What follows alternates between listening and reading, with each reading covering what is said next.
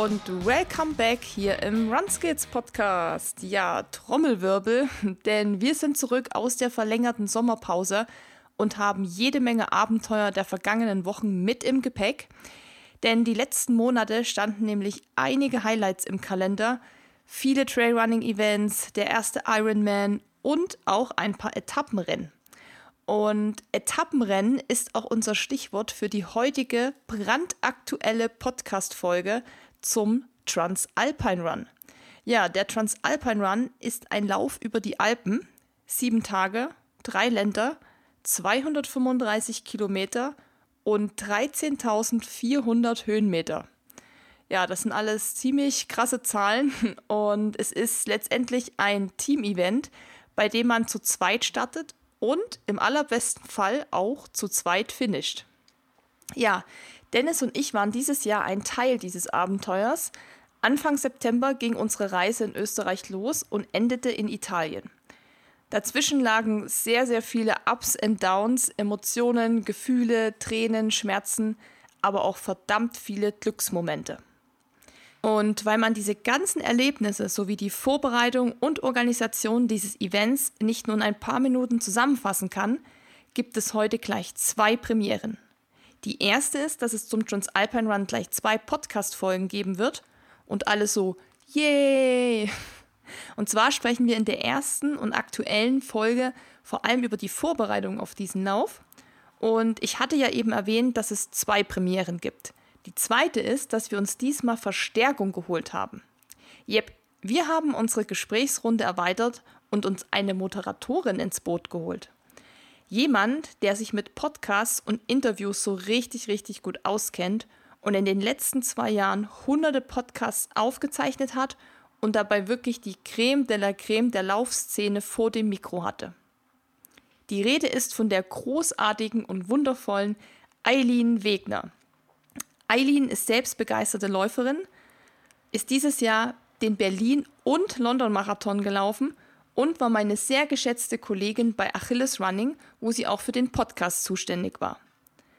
Heute macht sie allerdings einen Abstecher zu uns und hat mit uns sage und schreibe über 180 Minuten Podcast aufgenommen. Also, wenn ihr danach mal nicht die Ohren geblutet haben, dann weiß ich ehrlich gesagt auch nicht. Also, ihr Lieben, macht euch bereit für den ersten Teil des Podcasts zum Transalpine Run. Viel Spaß beim Hören. Hallo Susi, hallo Dennis, schöne Grüße, wie geht's euch? Hallo Eileen, schön dich wieder zu sehen und zu hören. Ähm, ja, von mir auch erstmal ein Hallo und ja, uns geht's, glaube ich, ganz gut. Wieder frisch regeneriert. So einigermaßen, so nach dem Tag. Ähm, ja, viel geschlafen, viel gegessen. So langsam kommt das Leben wieder zurück. Die, die Lebensgeister kommen langsam wieder zurück und der Alltag leider dann auch.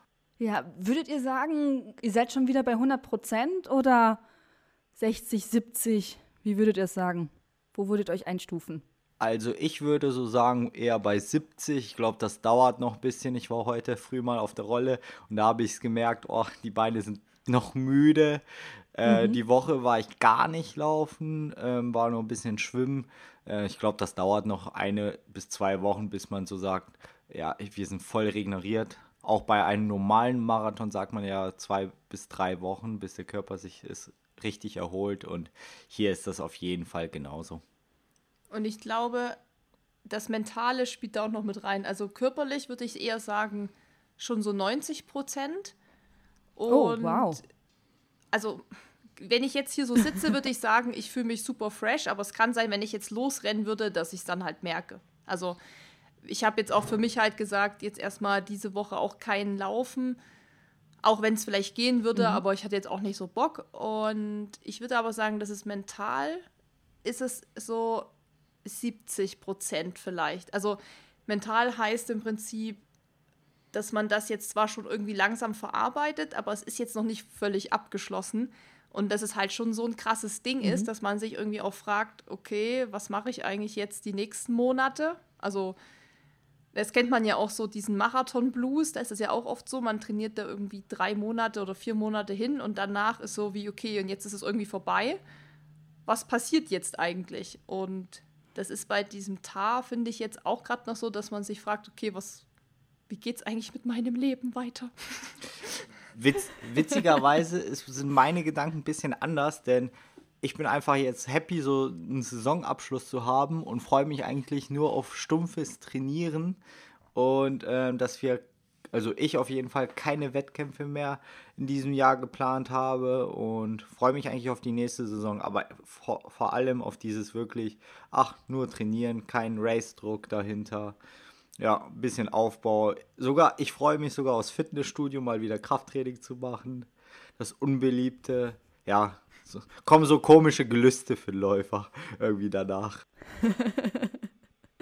Aber vielleicht hilft es ja, wenn wir heute mal komplett über den Tag sprechen. Susi, vielleicht dir zumindest, um alles zu verarbeiten. Und zwar der Transalpine Run überquert die Alpen in sieben Etappen über einzigartige Trails in drei Ländern. Österreich, Schweiz und Italien. Insgesamt sind 235,9 Kilometer. Ich finde, das ist noch eine sehr geile Zahl, dass man eben die 100 Meter nicht nochmal draufpackt. Mit 13.400 Höhenmeter im Aufstieg und 12.580 Höhenmeter im Abstieg.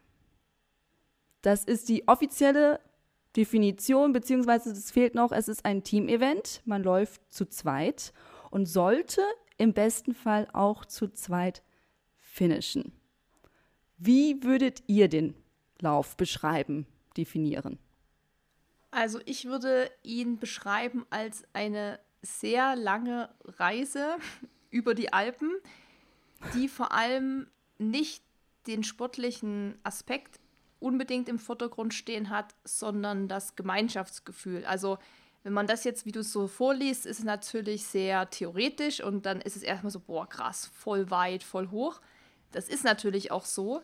Aber was den Transalpine Run für mich ausmacht, jetzt auch vor allem im Nachhinein, also ich glaube, im, im Vorfeld war das gar nicht so krass für mich zu spüren, weil ich es ja noch nie gemacht habe. Aber im Nachhinein würde ich sagen, war es einfach vor allem dieser, dieses gemeinschaftlich, also die Community. Du lernst ja auch diese Leute auf sieben Tagen einfach kennen. Also du kennst ja am Ende gefühlt fast jeden. Also wenn du da mal jemanden gesehen hast, wo du dachtest, mhm. den habe ich noch nie gesehen, hast du dich dann gleich gefragt, wie konnte das passieren, dass ich den sieben Tage lang nicht gesehen habe. Aber man fängt halt wirklich so an, mit anderen mitzufiebern, mitzuleiden, sich mitzufreuen, auch dann, wenn man da am Ziel steht und dann kommen eben Leute reingelaufen, die man so immer mal wieder gesehen hat auf der Strecke, dann freut man sich halt mega mit denen zusammen. Also obwohl man die vielleicht gar nicht kennt, manchmal wirklich nur den Namen weiß und wo die herkommen, ist es trotzdem immer so ein man freut sich mit denen halt mit. Und ich glaube, dass es das ist auch das, was den Transalpine Run so besonders macht. Eben da es auch ein Team-Event ist, also man zu zweit läuft, ist ja eh schon dieser Teamgedanke irgendwie im Vordergrund. Ne? Man soll zu zweit laufen, man soll am besten auch zu zweit ankommen. Und man geht natürlich auch zu zweit durch Höhen und Tiefen.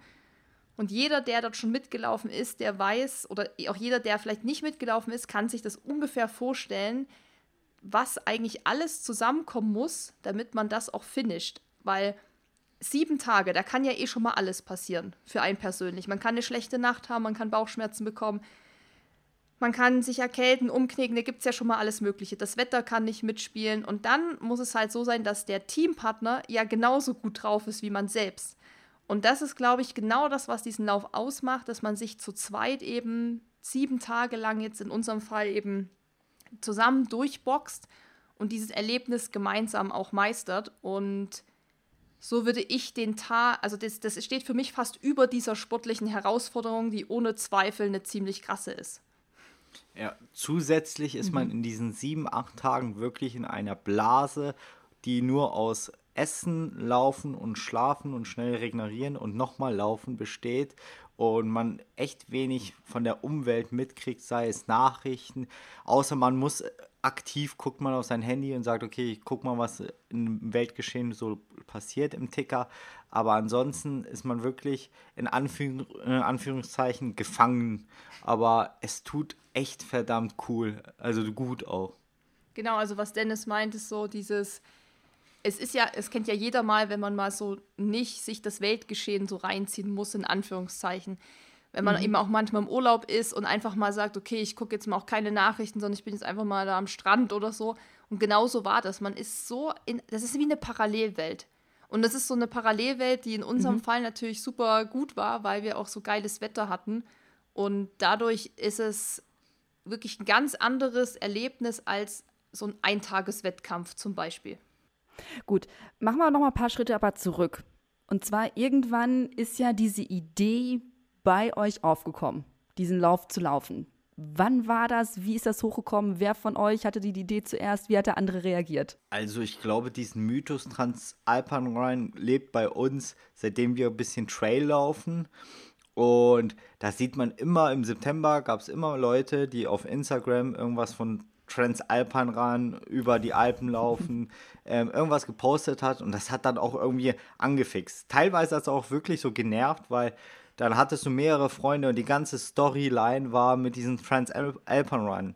Und wenn man sich da immer ein bisschen genauer beschäftigt, sagt man, ey, hey, cool, sowas wollen wir auch machen. Egal, ob das jetzt die Ost- oder Westroute ist, kurzer Exkurs. Den Transalpan Run äh, wechselt immer die Routen. Also mal geht es über die Schweiz und mal Deutschland, Österreich, Italien, also über die Ostroute mit äh, den Stubaier Alpen meistens. Ähm, aber irgendwas wollten wir davon machen und das fanden wir ganz cool. Und wie Susi auch schon anfangs erwähnt hat, dass die größte Herausforderung ist, äh, nicht sich einfach anzumelden und los geht's, sondern einen Teampartner zu finden, der sagt, okay, ich will das auch. Ich bin genau ungefähr dein Niveau, damit es beiden Leuten Spaß hat äh, oder macht.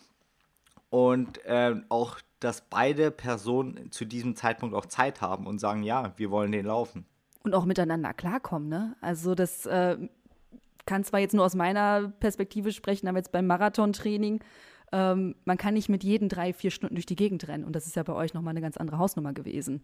Deswegen vielleicht auch mal die Frage, ähm, warum seid ihr nicht zusammengelaufen?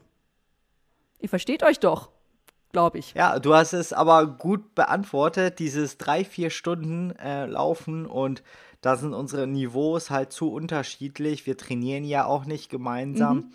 Äh, ich glaube, das würde dem einen und den anderen stressen.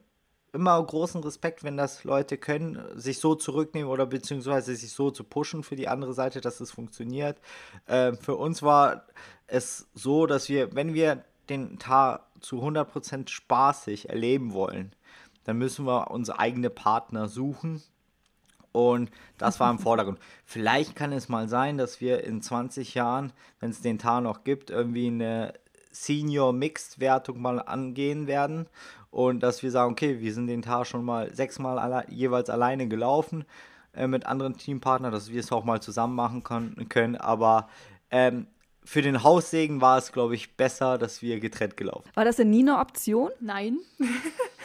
also nochmal zu deiner Frage auch, wie das so aufkam, die Idee. Mhm. Also wie Dennis gesagt hat, wir haben es halt eben bei anderen gesehen und dann beschäftigt man sich eben damit. Und ich wusste von Anfang an, dass mein größ meine größte Herausforderung wird, dass ich niemand habe, mit dem ich das machen kann.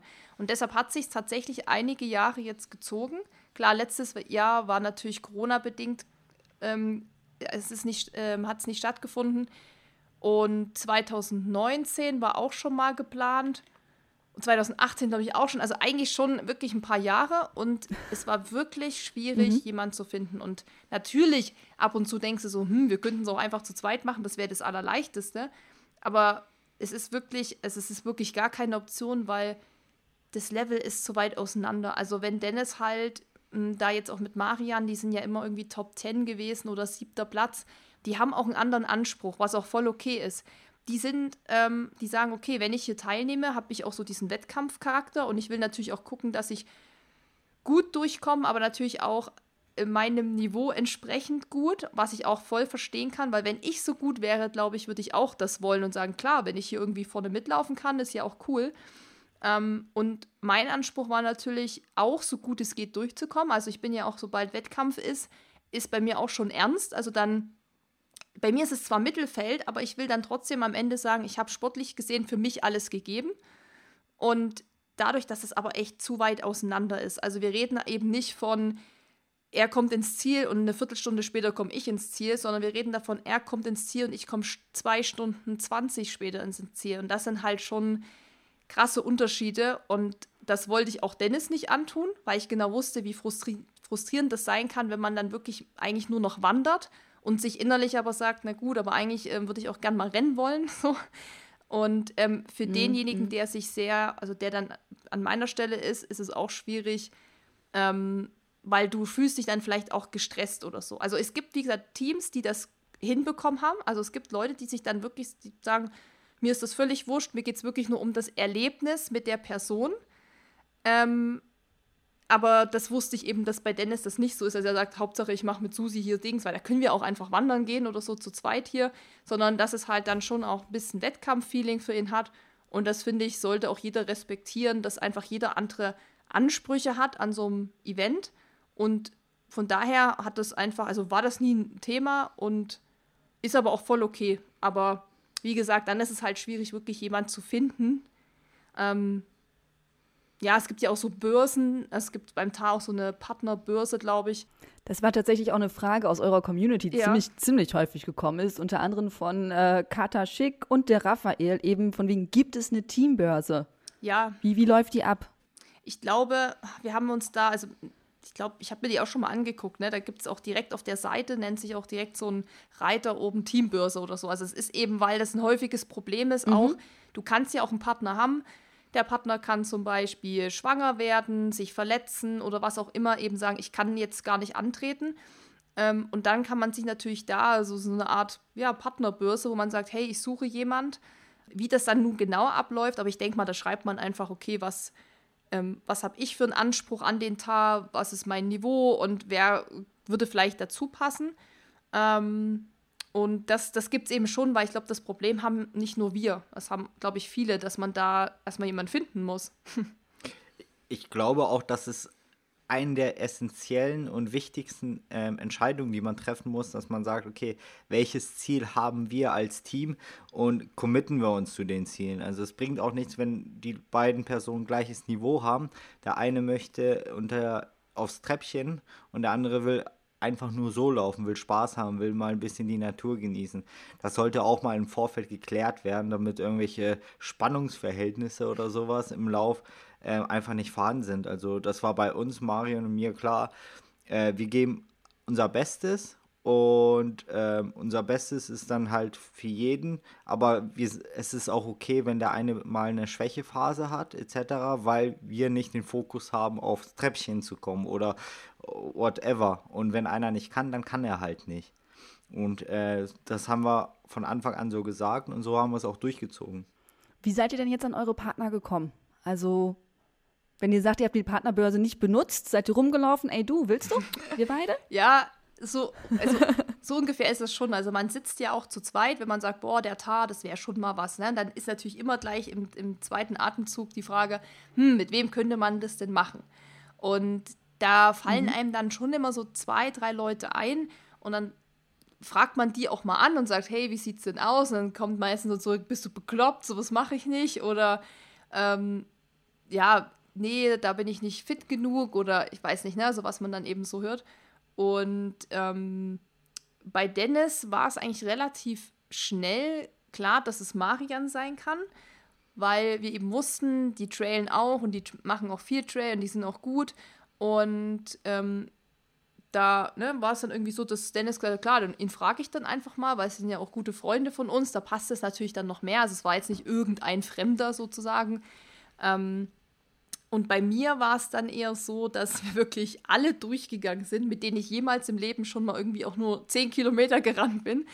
Und äh, es gibt wirklich viele, die dann auch sagen, boah, voll lieb, dass du fragst und voll cool, aber ich bin einfach da nicht fit genug ähm, oder das schaffe ich dann einfach nicht oder ja, und dann war das Problem, dass viele entweder viel schneller waren als ich, also da hätte es schon noch Leute gegeben, aber die wären vom Niveau einfach zu stark gewesen und dann gab es auch welche, die natürlich dann deutlich ähm, langsamer wären, wo ich dann auch gesagt habe, hm, also so ein bisschen gleich muss es eben auch sein. Ja, plus, minus, sage ich immer. Und ja, dann haben wir, also ich bin ja mit Daniel gelaufen und Daniel ähm, war der Marketing, Sportmarketing-Manager bei Buff, äh, Buff Germany. Und dadurch, dass Dennis und ich ja seit ein paar Jahren mit Buff eine Kooperation haben, kannten wir eben Daniel und auch recht gut. Also das war nicht nur so eine Kooperationsgeschichte, sondern auch schon freundschaftliches ähm, Verhältnis, was wir mit ihm da hatten. Mhm. Und irgendwann meinte Dennis so, ja, ich habe, glaube ich, jemand für dich. Und ich weiß nicht, ne, wir haben da in der Küche gestanden und er so, ja, rat mal wer. Und ich glaube, zwei Stunden lang rumgeraten. Mhm. Auf Daniel wäre ich, glaube ich, nie gekommen. Und dann meinte er so, ja, aber guck mal, er ist irgendwie ähm, auch schon da ähm, in, in, wo war das, Spanien, das Buff Epic Trail, das war auch so ein Sky Race, ist ja auch schon gelaufen und so. Und ja, mhm. dann hatte ich ihn tatsächlich gefragt und er hat gesagt, ja, irgendwie voll cool, ja, lass das machen. Und dann ist es eben so gekommen, dass wir dann quasi beide, also Dennis und Marian und Daniel und ich, quasi für das Team Buff Germany gelaufen sind, weil dann Daniel das alles so angeleiert hat und uns das alles organisiert hat. Und das war dann quasi, ja, am Ende unsere Teamaufstellung. Und zwar auch äh, total egal, ob das ein Mix-Team wird, ein reines Frauenteam oder ein reines Männerteam. Also äh, bei Susi wurde es dann ein Mix-Team und bei mir ein Männerteam. Aber mir war es wirklich geil. Ich wäre auch mit äh, noch einer Frau gelaufen. Also das war bei uns richtig offen. Wann wurde das denn so richtig fix, dass ihr gesagt habt, okay, wir melden uns jetzt an und jetzt ist es wirklich so? Es passiert jetzt dieses Jahr. Ja, ich glaube, letztes Jahr war das eigentlich schon geplant. Dann kam eben Corona und dann mhm. war es aber tatsächlich, das ist krass, aber dann war das wie aus unserem Kopf weg. So, es findet nicht statt. Wir wussten zwar, mhm. es findet das Jahr drauf statt, aber das war so völlig ausgeblendet, weil ja auch keiner wusste, wie geht das weiter. Also wird es überhaupt stattfinden und in welcher Form wird es dann auch stattfinden? Ist es dann der Tar so, wie man ihn halt kennt oder irgendwie eine abgeschwächte Form? Und da war es dann schon so, dass man gar nicht mehr so wirklich dran gedacht hat. Und als dann irgendwie so losging, dass man sich um die Hotels kümmern musste, wo es dann darum ging, okay, haben wir überhaupt einen Rücktransfer gebucht, einen Shuttle, also wo dann so diese tieferen Fragen aufkamen zu dem Event, da wurde es dann schon langsam so, wo wir dachten, so shit, Mann, das ist ja in drei Monaten oder so. Ähm, und ich glaube, so richtig realisiert haben, also ich für mich habe es erst realisiert, als wir auf dem Weg dahin waren, dass ich dachte, krass, wir laufen jetzt wirklich, also es wird jetzt passieren, wir laufen jetzt acht Tage über die Alpen, jetzt gibt es keinen zurück. Und da war es wirklich erst so richtig klar, dass es jetzt auch so ist, weil es hätte natürlich auch die ein, zwei, drei Wochen vorher noch viel Corona-bedingt auch passieren können, ne? dass sie vielleicht sagen, okay, es, wir können nur zwei Tage laufen oder keine Ahnung. Aber deshalb war es eben so lange noch nicht so in dem Kopf, dass man sagt, krass, es findet statt. Aber wo wir da hingefahren sind, wo wir die Unterlagen abgeholt haben, habe ich gedacht, oh mein Gott, jetzt kommst du hier nicht mehr raus aus der Nummer aber die offizielle Anmeldung war, glaube ich, erstmal 2020, aber dann wurde es ja Corona-bedingt abgesagt und ähm, dann im Folgejahr, glaube ich, im Januar haben wir es offiziell nochmal uns angemeldet und wie Susi schon sagte, durch Corona und sowas, ob das so ein Event mit acht Ortschaften äh, stattfindet und da hat Plan B richtig gute Arbeit geleistet und äh, das ist immer ein großes Fragezeichen, obwohl es nur Trailrunning, obwohl es eine kleinere Veranstaltung ist als ein Marathon, aber dennoch läuft es durch verschiedene Länder, durch verschiedene irgendwie Corona-Bestimmungen und das war erst sicher, als wir wirklich da waren. Und wahrscheinlich auch jetzt auch losgelaufen seid. Dann lass uns mal so ein bisschen auf die Vorbereitung gucken, sowohl organisatorisch, also du hast es ja gerade schon ein bisschen angesprochen mit Hotels und vielleicht auch die verschiedenen Corona-Bestimmungen und natürlich trainingstechnisch eure Vorbereitung? Ich würde sagen, wir machen zuerst die Organisation, weil wir da jetzt gerade schon so ein bisschen sind. Was musstet ihr alles im Vorfeld organisieren? Ähm, ja, da hatten wir sehr viel Glück, denn äh, Daniel hat alles für uns organisiert über Plan B. Also da haben wir eigentlich gar nichts gemacht. An dieser Stelle nochmal danke, Daniel, weil ähm, ich glaube, wir sind ihm auch hart auf den Sack gegangen, als es dann so später um und so Sachen ging wie, wie hieß nochmal das Hotel? Und er dann so, ich habe es euch schon hundertmal gesagt. Und ich glaube auch, auch ein Riesendank an Uta, die das dann endgültig, äh, glaube ich, äh, gebucht hat.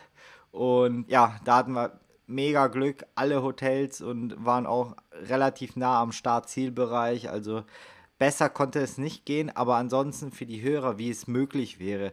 Es gibt eigentlich mhm. noch zwei andere Optionen. Das ist einmal die Option, direkt über die Seite über so einen Anbieter zu gehen, der Host sich nennt und der bucht für ein Hotel. Da äh, zahlt man ein Gesamtpaket. Ich glaube, was wir so gehört haben, ist das Gesamtpaket von 1900 Euro.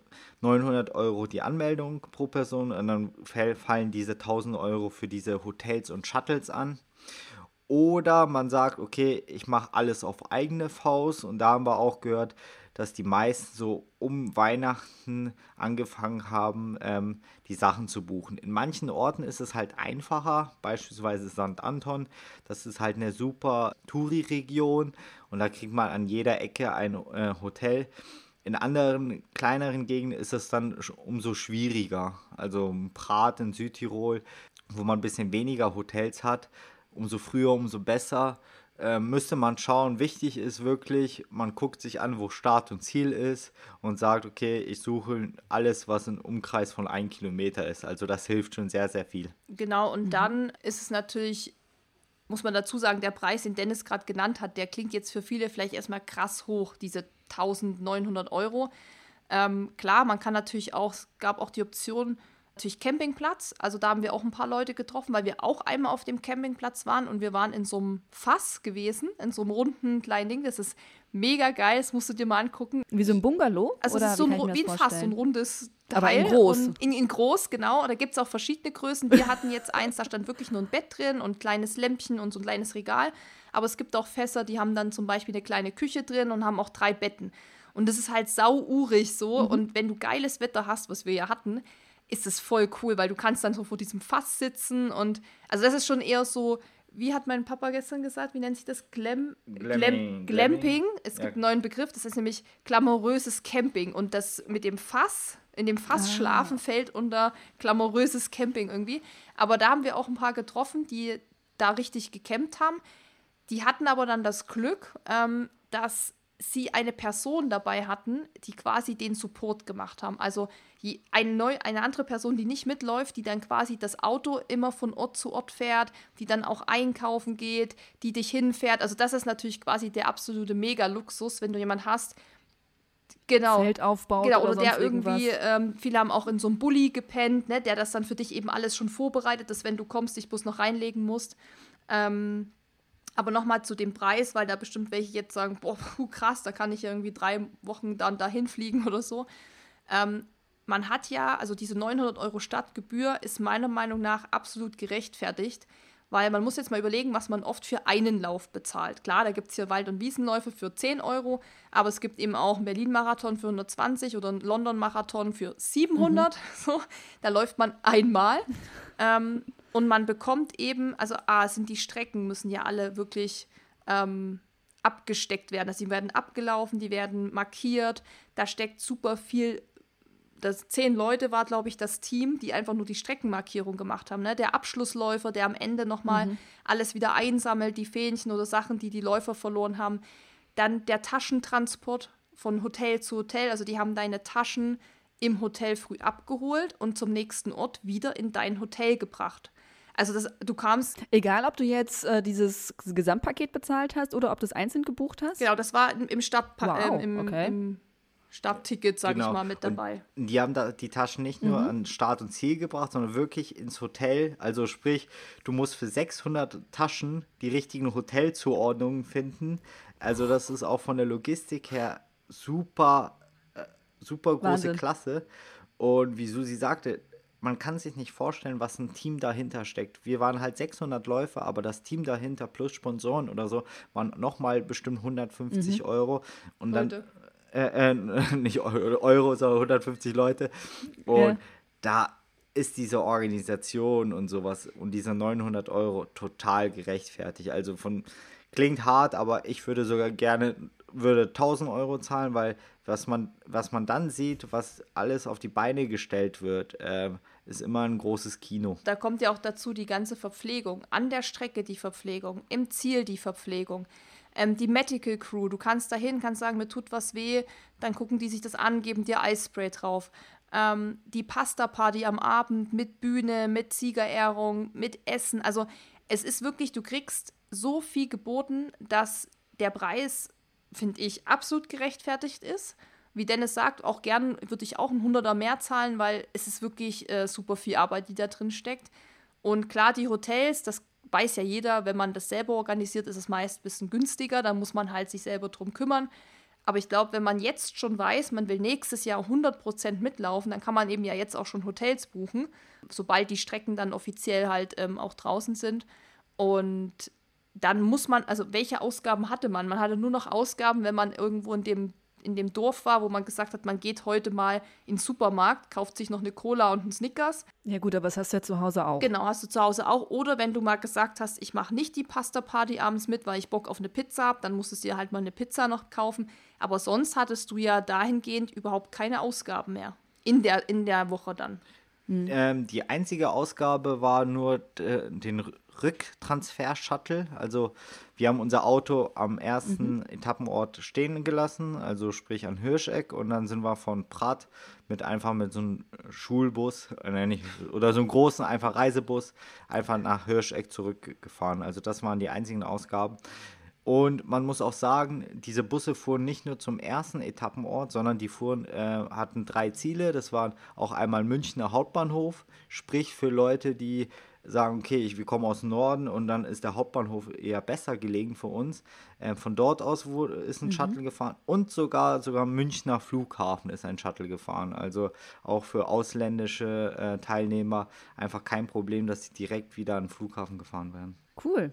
Dann würde ich sagen, das ist erstmal die Voraborganisation oder habt ihr da noch was zu. Ich glaube, vielleicht fällt uns dann noch was ein, aber ich glaube, das war jetzt so grob, dass. Bin Ne? Achso, man bekommt ja noch die Tasche. Das ist ja auch noch so ein Ding. Man, man hat mhm. nicht seine eigene Tasche, sondern man reist mit seiner eigenen Tasche an am ersten Tag, bekommt bei der Stadtnummernausgabe die eigentliche Transalpine Run Tasche ausgehändigt. Stimmt, das war so eine große Reisetasche, ne? So sah die aus. Ja. Ja, so eine, so eine hellgraue, auch so mit Rollen unten dran. Und wir haben erstmal dann alle so gedacht, shit, wie sollen unsere Sachen alle in diese Tasche reinpassen? Weil wir ja natürlich alle eine viel mhm. größere Tasche oder einen Koffer mit hatten. Und da ging dann am ersten Tag, das war nochmal, also am ersten Tag haben wir gefühlt nur gepackt, weil wir haben erst zu Hause gepackt, sind hingefahren, haben die neue Tasche bekommen und haben in der Unterkunft dann alles umgepackt und haben natürlich auch gemerkt, es passt nicht alles rein. Wir müssen doch ein paar Sachen zurücklassen. Mhm. Also wir können doch nicht fünf Tights mitnehmen, sondern nur drei. Oder wir brauchen auch keine drei Jacken, sondern nur zwei. Also da muss man schon dann Abstriche machen. Ähm, aber die bekommt man dann quasi auch noch mit so on top. Und Finisher-Shirt, Medaille und noch ein, das Shirt am Anfang, gab es auch noch eins. Also weiß man, da kriegt man ja dann hier noch Schlüsselanhänger, was man da immer so eine Milch hat man noch gekriegt und so. Vor allem bei der Tasche haben wir uns eigentlich ein bisschen verpokert. Denn ähm, ich bin im Juli die Four Trades gelaufen. Das ist ein ähnliches Event, nur über vier Tage und als Einzelrennen. Und da kriegt man auch so eine Tasche. Und wir waren die feste Überzeugung, mhm anstatt eine blaue Tasche kriegen wir die gleiche Tasche in Rot. Und so nach haben wir gepackt. Und dem war es leider nicht so. Und die war leider ein bisschen kleiner, weil es äh, von Dynafit war und nicht von Salomon. Und da war unser erster Schock, oh mein Gott, wie soll ich das alles einpacken? Und da war wirklich der erste Abend, okay, das brauche ich, das brauche ich nicht. Äh, guck mal nochmal Wetterbericht, soll es wirklich so stabil sein? Okay, die Tide kann raus, die Regenjacke kann raus. Und aber im Endeffekt ist das eigentlich auch die beste Lösung, dass du alle gleiche Taschen hast. Vorne hast du sozusagen deine Taschenkarte mit deiner, so wie eine Startnummer und dein Name. Mhm. Also da ist die Zuordnung auch für die, diesen Taschenservice total einfach. Die kann man gut stapeln. Also das ist schon alles mit Sinn und Verstand äh, durchgedacht. Okay, kommen wir gleich nochmal zurück zum Verpacken, aber ich möchte natürlich nochmal auf eure Vorbereitung zu sprechen kommen. Also das war auch super viel gefragt worden aus eurer Community wie habt ihr trainiert? Wie habt ihr sowohl körperlich trainiert, als auch die Regeneration trainiert, als auch vielleicht mental euch darauf vorbereitet? Oder habt ihr überhaupt dafür trainiert? Also erstmal würde ich jedem empfehlen, auf jeden Fall dafür zu trainieren und das nicht so aus der Nassen zu machen, aber ich glaube, das ist irgendwie selbstverständlich. Ähm, ich hatte ja die Fragen, bevor ich sie dir geschickt habe, habe ich ja auch schon mal so überflogen und habe das natürlich mhm. auch gesehen, dass ähm, die Fragen zu dem Thema Training und so oft kamen. Wir haben auch E-Mails bekommen wo auch wirklich so explizit gefragt wird, wie viele Kilometer und Höhenmeter machst du in der Woche? Mhm. Und es sind halt so Sachen, die kann man natürlich so, ich kann ja nicht sagen, ich laufe jede Woche 80 Kilometer und 3000 Höhenmeter, weil das weißt du auch, ne? Du trainierst ja auch für einen Marathon. Man hat mal eine äh, Belastungswoche, dann hat man wieder eine Entlastungswoche. Also das, ne, dann hat man mhm. Sommer, Winter, das ist dann eh nochmal mit den Trails so eine Sache. Ich habe aber für mich dann schon so drüber nachgedacht, was ich jetzt antworten könnte und muss einfach sagen, dass ich glaube, ich froh war jetzt im Nachhinein, dass der Lauf erst in Anführungszeichen dieses Jahr stattgefunden hat und nicht letztes Jahr, mhm. weil ich gemerkt habe, dass diese Erfahrung über die letzten Jahre, also ich glaube, bin den ersten Traillauf 2017 gelaufen und dann hat sich das halt immer gesteigert. Immer mal ein Traillauf mehr, dann mehr Kilometer, mehr Höhenmeter. Und gerade so im letzten, also 2020 und auch dieses Jahr bin ich halt sehr viele Ultras gelaufen und auch wirklich mit vielen Höhenmetern. Und dann durch unseren Umzug auch hierher haben wir natürlich auch andere Möglichkeiten zu trainieren, dass ich schon gemerkt habe, dass dieses jahrelange Laufen, und das ist auch meine Beobachtung, die ich gemacht habe, aufgrund des Durchschnittsalters der Teilnehmer beim TAR, wo wir eben nicht vom Durchschnitt mhm. von 25 Jahren reden, sondern eher weiß ich nicht, aber so gefühlt sind die Altersklassen ab 40, 50 schon auch stark vertreten. Und mhm. das spiegelt sich so mit, meinem, mit meinen Erfahrungen wieder, dass es einfach die Erfahrung macht, bei so einem Etappenlauf mitzumachen, weil wir reden halt eben auch von sieben oder acht Tagen und du hast ja die Kilometer und Höhenmeter am Anfang schon vorgelesen. Da kann, glaube ich, jeder für sich selbst reflektieren, und mal überlegen, könnte ich das jetzt aktuell abrufen mit meinem Trainingsstand, mit meiner Erfahrung? Und ich glaube, für mich war es richtig gut, dass es erst dieses Jahr war, weil ich einfach noch ein Jahr länger hatte, wo ich einfach auch lange Distanzen gelaufen bin. Und ich hatte ja in diesen sieben Tagen, das habe ich zu Dennis einmal gesagt, ich so, Dennis, irgendwie, ich habe überhaupt keinen Muskelkater, mir tut nichts weh. Ich war halt erschöpft und müde, aber ich hatte muskulär mhm. nicht einen Tag Probleme. Also ich konnte ja auch beim Downhill nochmal eine 430er Pace rennen, was ich oft bei einem Ultra nicht kann, weil dann am Ende einfach der Ofen aus ist.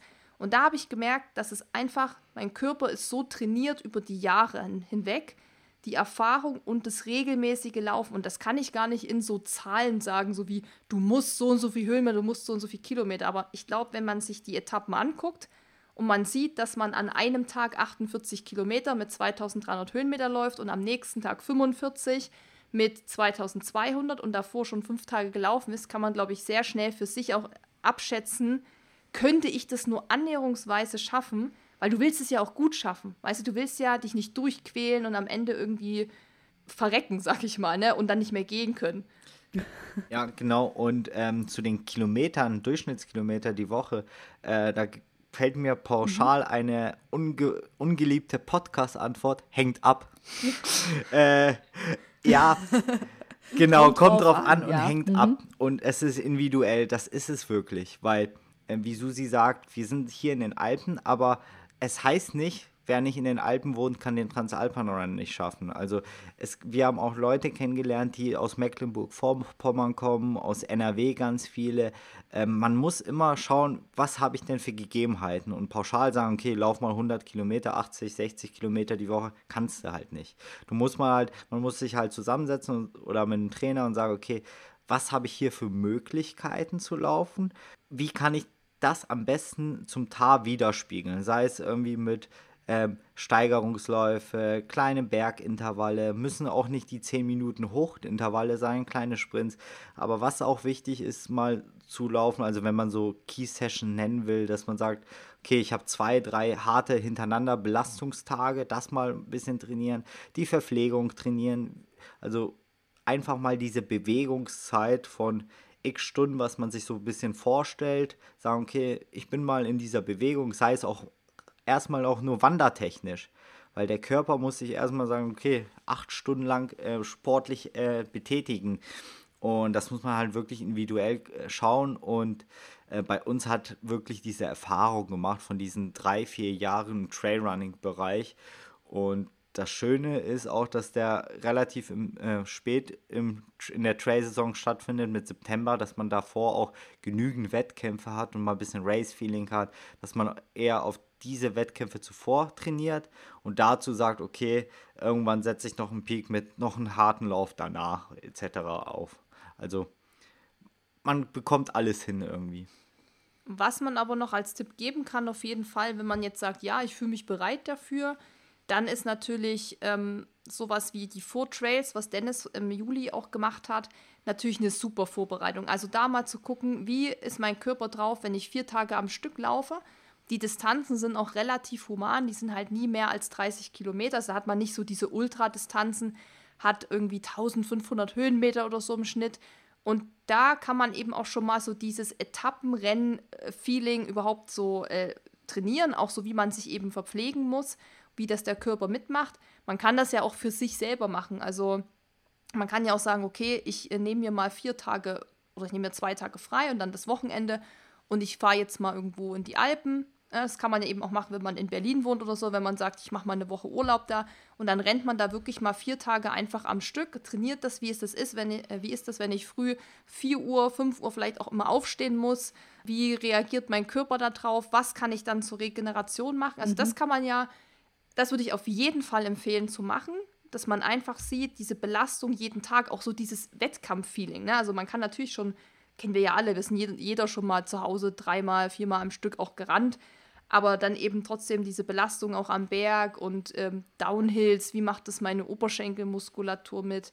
Ähm, das kann auf jeden Fall nicht schaden und für alle, die eben sagen, oh, Tar ist mir zu krass, es gibt ja auch den Run 2. Ähm, der Run 2 ist auch beim Transalpine Run jetzt gewesen und da läuft man nur die ersten zwei Etappen. Also da kann man schon mal sagen, okay, ich will mhm. einfach mal so dieses Feeling miterleben, ich will mal gucken, wie das so ist. Und das ist immer eine Option und eben, wie gesagt, die Four-Trails und dann gibt es ja auch noch andere Events. Also wenn man da mal ein bisschen googelt bei Trailrunning-Events, da gibt es ja auch, kann man auch sagen, okay, immer da, wo es zwei, drei, vier Tage, Event-Tage gibt, kann man sich ja einfach mal für zwei, drei Läufe dann anmelden.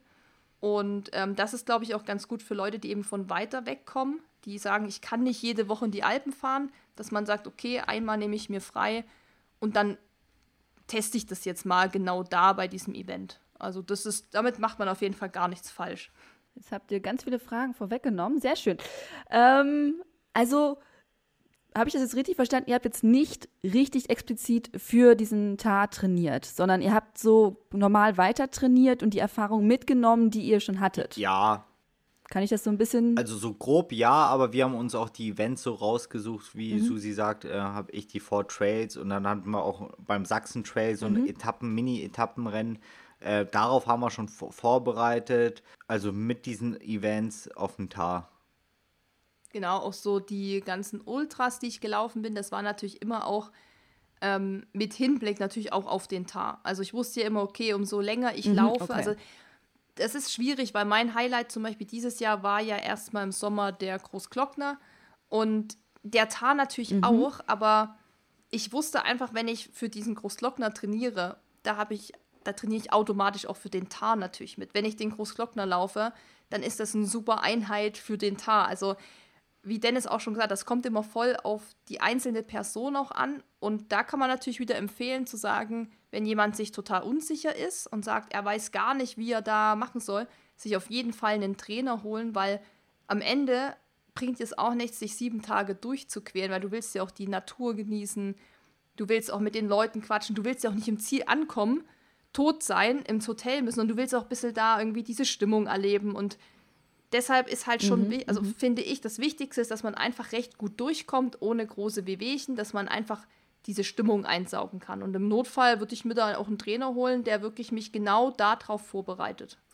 Und das Training zum Tar oder zum Trailläufen oder Tar speziell ist auch etwas komplexer. Also wenn man für einen Marathon trainiert, weiß man, okay, was muss ich trainieren? Ich muss die Fitness trainieren und eventuell die Schnelligkeit, wenn ich einen gewissen Zeitziel habe. Aber ich weiß, okay, es geht auf jeden Fall auf Asphalt. Ich muss mir keine Gedanken machen, äh, wie ich irgendwie äh, über Wurzelsteine laufe und nicht nur in der geraden Ebene, sondern auch im Uphill oder im Downhill, ob ich irgendwie mit Stockeinsatz arbeiten möchte, ohne Stockeinsatz.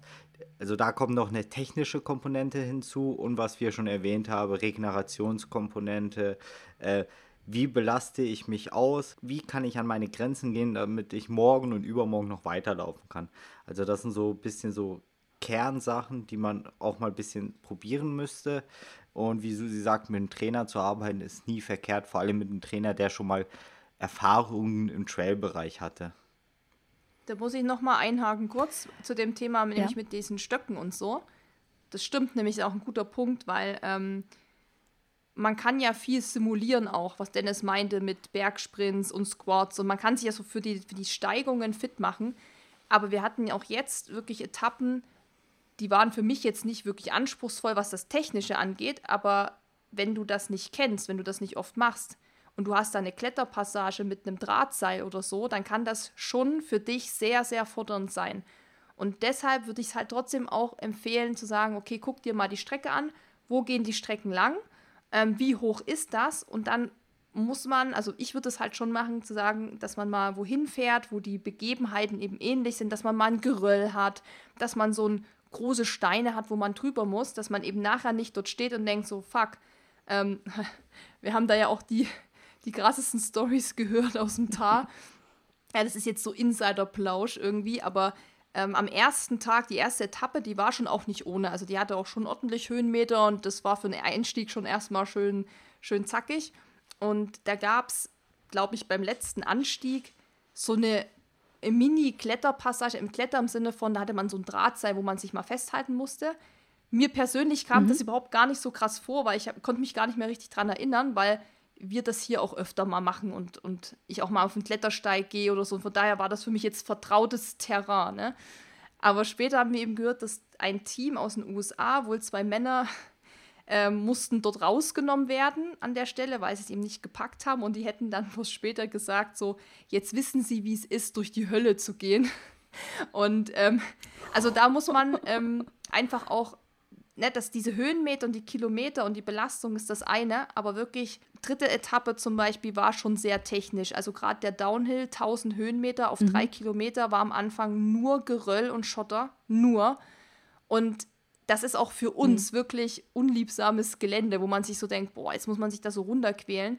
Und wenn man das aber eben dann noch wirklich nie gemacht hat, dann geht eben der Spaß auch schnell flöten. Deshalb muss man sich damit schon ein bisschen mal auseinandersetzen, wenn man sagt, man will da einfach auch mit, mit Spaß einfach durchkommen. Gut, dann machen wir ein kleines Fast Forward. Es ging los. Ihr habt gepackt. Ihr habt ja gerade schon gesagt, ihr habt diese große Tasche gekriegt und musstet umpacken beim Packen selber, wie habt ihr entschieden? Also besonders ganz häufig wurde auch nach den Schuhen gefragt. Wie entscheidet man die Hose oder die andere Hose? Welche Schuhe nimmt man mit? Wie seid ihr da vorgegangen? Ja, fangen wir mal bei den Schuhen an. Also uns war ganz klar, mhm. äh, wir nehmen drei Schuhpaare mit, aber nur Laufschuhe. Also sprich, ähm, auch für den Alltag oder so sind wir in Laufschuhen gegangen. Da hatten wir auch gut zu wechseln. Ich glaube, Susi hatte drei Laufschuhpaare. Ich hatte vier. Also Susi hatte sogar vier, den Luxus. Ich hatte drei. Und ganz wichtig, Flipflops oder Badelatschen. Also das waren die wichtigsten Schuhe eigentlich äh, mit. Und wirklich, also dann auch im Ziel, wenn du dann einfach im Ziel bist, aus den Schuhen raus, in deine Adiletten da rein und dann ähm, da im Liegestuhl chillen, das macht schon viel aus. Also das, ich meine, jeder, der auch irgendwie mal so auf dem Campingplatz duschen geht, ne, der hat das sowieso dabei. Mhm, mh. Genau, aber wir hatten, glaube ich, also Schuhe, weiß ich jetzt gar nicht. Dennis meinte, er hatte drei, ich hatte ja vier. Und ich hatte kurz überlegt, ob ich ein Paar eben nicht mehr in diese Tasche stopfe und habe gedacht, okay, wenn ich an einer Sache nicht sparen will, sind es dann doch die Schuhe. Lieber ziehe ich ein T-Shirt nochmal okay. an, obwohl das schon stinkt, aber Schuhe, da habe ich gedacht, nee, lieber doch nochmal so ein paar mit. Da hatte ich eben vier mit. Ähm, und bin aber von den Vieren tatsächlich immer drei gelaufen, immer so im Wechsel. Heute den, morgen den und den anderen.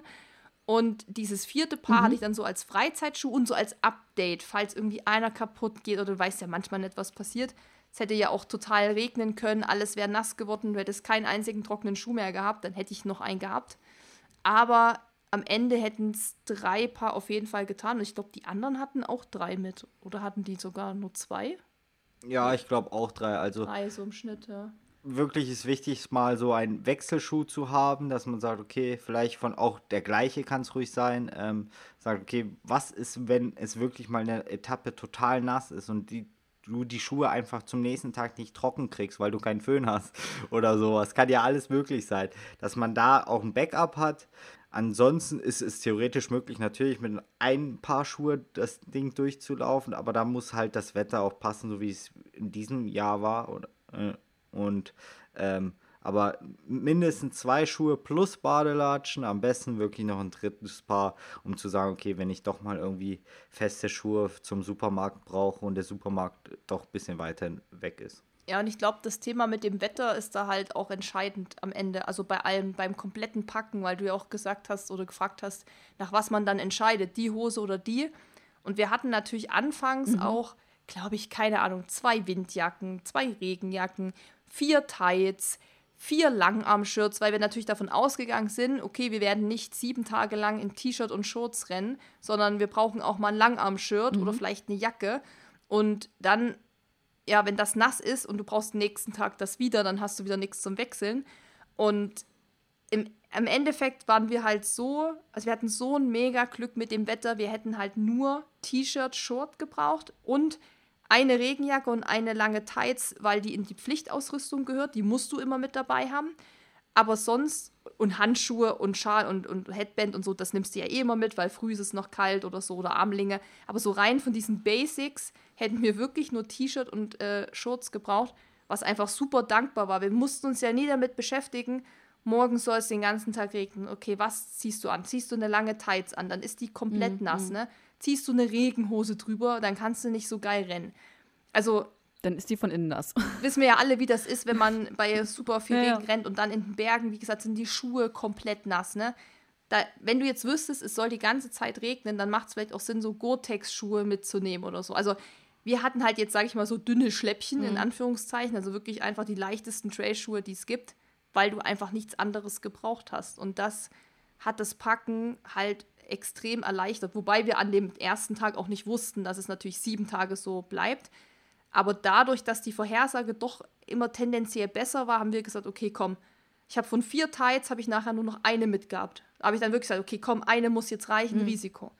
Und äh, Lang Langarmsleeve von vier, okay, zwei auch mal abends oder so, wenn es kühler wird, hast du mal schon eins angezogen weil du ziehst dann ja auch oft die Laufsachen auch als in Anführungszeichen Freizeitklamotte an, weil so richtig Freizeit gibt es da ja eh nicht. Du bist ja eh nur in deinem Laufbusiness da irgendwie.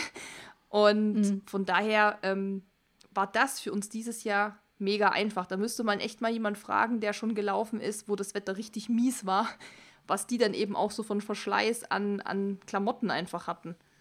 Also grundsätzlich kann man auch sagen, Pflichtausrüstung mal zwei auf jeden Fall und dass man mindestens zwei Regenjacken hat, zwei Tights, ähm, zweimal Armlinge, ähm, solche Geschichten. Und dann kommt immer noch so, ich hatte glaube ich drei Regenjacken mit, eine ganz, ganz dünne für den Rucksack, dann eine mittlere und eine bisschen dickere, wenn es doch mal kühler sein sollte. Und die hätte ich dann von Tag zu Tag getauscht. Im Endeffekt war nur die ganz dünne Gore-Tex, die man sehr, sehr klein falten kann im, in der Tasche.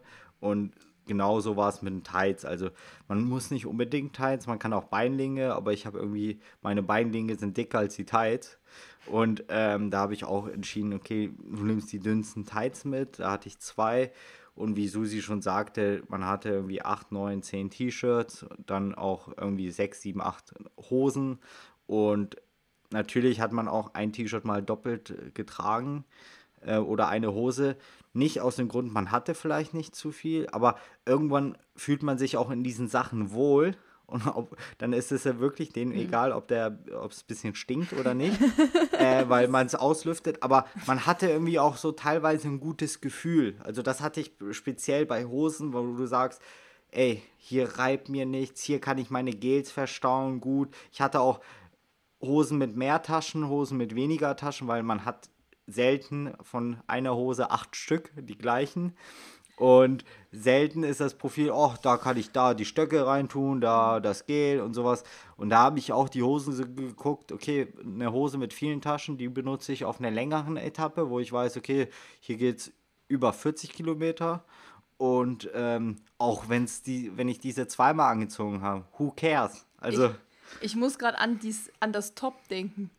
Weil das ist ja auch so. Ähm, also wir laufen ja alle nur mit T-Shirt und mit dem Trail-Rucksack. Einfach nur, mhm. weil diese ganzen Tops wären mir persönlich, das wäre mir zu heiß, dass da irgendwas scheuert am Ende mit, mit Rucksack. Mhm. Das, so sieht mein Dekolleté im Moment aus vom Marathontraining. Ja, Dankeschön. und ich habe tatsächlich auch welche gesehen, die vor mir waren, die hatten hinten, also da, wo dann so äh, Schulter zur Achsel unter, runtergeht, ne, da wo dann eben auch so hier mhm. ähm, die ganzen Sachen dann anliegen, die Frau hatte auf beiden Seiten wirklich solche großen, also das sieht man jetzt nicht, aber ähm, Handflächen, so Handflächen, genau, groß, Handflächen, Handflächen große lang. Blasen schon gehabt und habe gedacht, oh mein Gott, sie läuft mhm. immer noch mit so einem Top, weil das ist natürlich klar, das ruppelt dann. Ähm, und wir hatten, ja, ja. Dennis und ich hatten auch so ein Top, so ein richtig geiles, leichtes, was eigentlich so eher für, keine Ahnung, so Bahnläufe eigentlich fast nur ist. Ja, ja, wo du so in einer Hand zusammenknubbeln kannst. Ja, was halt so richtig vom Stoff mega Ja, geil ist. Und das haben Mhm. wir beide nur am Bergsprinttag angehabt, weil wir wussten, da geht das nicht länger als äh, für Dennis eine Stunde, für mich eine anderthalbe Stunde. Und da, da kann man das eben anziehen. Mhm. Aber bei diesen langen Etappen, das stimmt schon, du greifst immer auf das zurück, wo du sagst, die Hose hatte ich vorgestern schon an, die hat mir keine äh, Sorgen bereitet. Und da muss man auch sagen, also bei sowas echt nicht sparen, ne? Also auch beim Rucksack, bei den Stöcken, wirklich, da sollte man sich das Beste kaufen, was es gibt, weil wenn man da acht Tage lang, man hat dann irgendwo eine wunde Stelle oder die Stöcke gehen nicht richtig oder sind zu schwer oder es reibt, man wird sich einfach nur ärgern. Also da, das ist wie bei bisschen beim Triathlon, ne, dass man auch sagt, da will man jetzt auch nicht das aller, aller, aller billigste Fahrrad für 300 Euro, weil man dann irgendwie nicht vom Fleck kommt. So ist es dann halt auch beim Trailen. Lieber wirklich 50 Euro mehr in so einen Rucksack investieren, der aber wirklich sitzt, wo nichts wackelt, wo nichts reibt, weil sobald du eine wunde Stelle hast, du weißt es ja auch, wie es ist, und dann müsste man, stell dir vor, du müsstest dann mit der wunden Stelle unter der Achsel oder so, klar, die kann man noch tapen und so, aber dann noch sieben Tage rennen. Du wirst halt immer Probleme damit haben. Und ähm, Und ganz nebenbei ist vernarbt dann auch, ne? Also das ist ja so, da kann ich schon, also wie viele Narben ich vom Laufen habe am Brustkorb. Es ist ein Skandal. ja, und das, das muss man sagen. Ich kenne das auch. Das kenne ich von schlechten Sport-BHs, von, äh, von Brustgurten und Yep. von äh, Tops, wo ich auch gedacht habe, warum hast du die angezogen? Dieses Mal, ich habe wirklich nicht eine, ich habe nichts. An Mein Körper ist glatt wie ein Babypo, muss ich sagen. Der hat, der hat keine wunde Stelle, was aber daran liegt, dass wir uns morgens so richtig eingeölt haben. Also wir nutzen, manche, Was nutzt ihr? Genau, manche nutzen ja Vaseline und so Zeug und wir nutzen ja dieses Pure Mhm. Active. Ähm, Pure Active to Skin nennt sich das. Ähm, und das ist, also deshalb nutze ich schon immer. Und da habe ich gesagt, Dennis, hinten am Rücken, da wo auch der BH sich so zusammenschließt, ne, also da, wo der zusammenkommt, das sind ja die fiesen Stellen, habe ich gesagt, pack so viel drauf, Ja. wie geht. Und es muss wirklich sagen, es war nichts am Ende. Also, das sind dann so die Kleinigkeiten, die am Ende so auch den Spaß am Laufen weiter behalten, wenn du nichts hast, ne? Weil du weißt es auch, dann, dann feuert das, dann brennt das, dann, ach, das ist einfach unangenehm. Spätestens, wenn man einmal dran gepackt hat. So berührt und dann so, ah! Duschen ist dann eh. Duschen, ja, genau. Ah, das ist so, ach, das, Wenn man schon drunter steht, das Wasser anmacht und weiß, gleich kommt das Wasser auf die ja, Haut. nee. Deshalb schmiert euch ein, Leute. Das ist wirklich, egal was man da nutzt, ich weiß nicht, wir haben halt das Zeug, aber ich glaube, manche nutzen auch Vaseline oder gibt es ja alles mögliche. Hauptsache, schön dick und fett einschmieren. Einmal drin baden. So, wir kommen zu Day One, zur ersten Etappe. Das war der erste Teil unserer Reise zum Transalpine Run.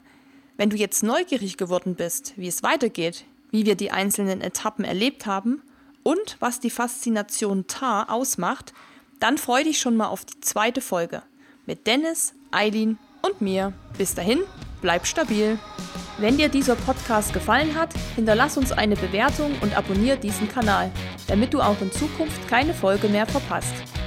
Für noch mehr Motivation und Trainingstipps folge uns auf Instagram unter dem Namen RunSkills sowie auf Facebook und Pinterest oder besuche unsere Website www.runskills.de.